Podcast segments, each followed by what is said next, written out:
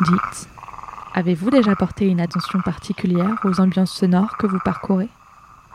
En marchant vers le tram ou le métro, au square, avec vos enfants en balade en vélo au bord d'une rivière en pleine forêt, ou même en faisant la cuisine.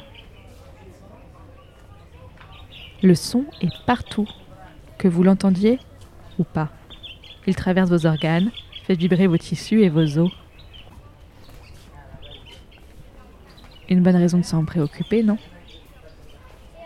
À l'écoute, c'est le podcast qui part à la rencontre des espaces sonores. À partir du 15 avril, puis tous les mercredis à 18h, retrouvez un ou une artiste, un ou une chercheuse autour d'une thématique sonore inédite.